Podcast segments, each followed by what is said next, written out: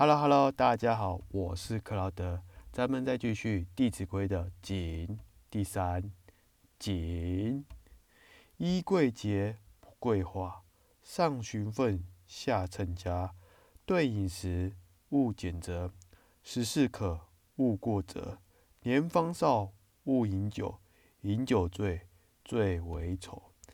你看看老祖宗是不是真的很有智慧，把我们。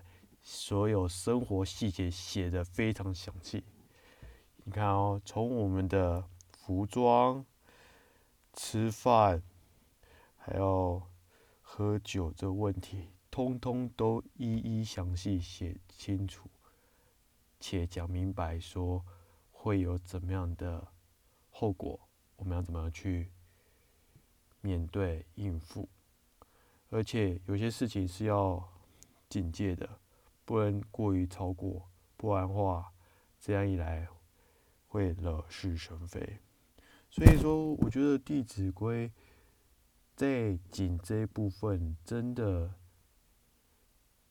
写出生活所有任何的细节，让我们后世呢可以有一个规范，依据它准则去执行。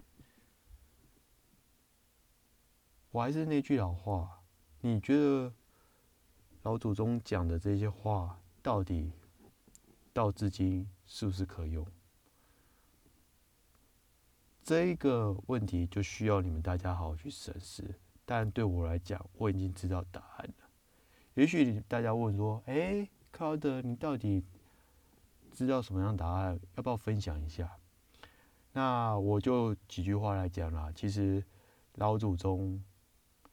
真的真的洞察人心，我绝对不骗人。不然你看，为什么把《弟子规》写的这么的详细？就是因为他们很仔细的看每一个小细节，可不是嘛？所以说喽，哎，别提气哦。好了，今天的分享到这里。我们下次见，See you，bye。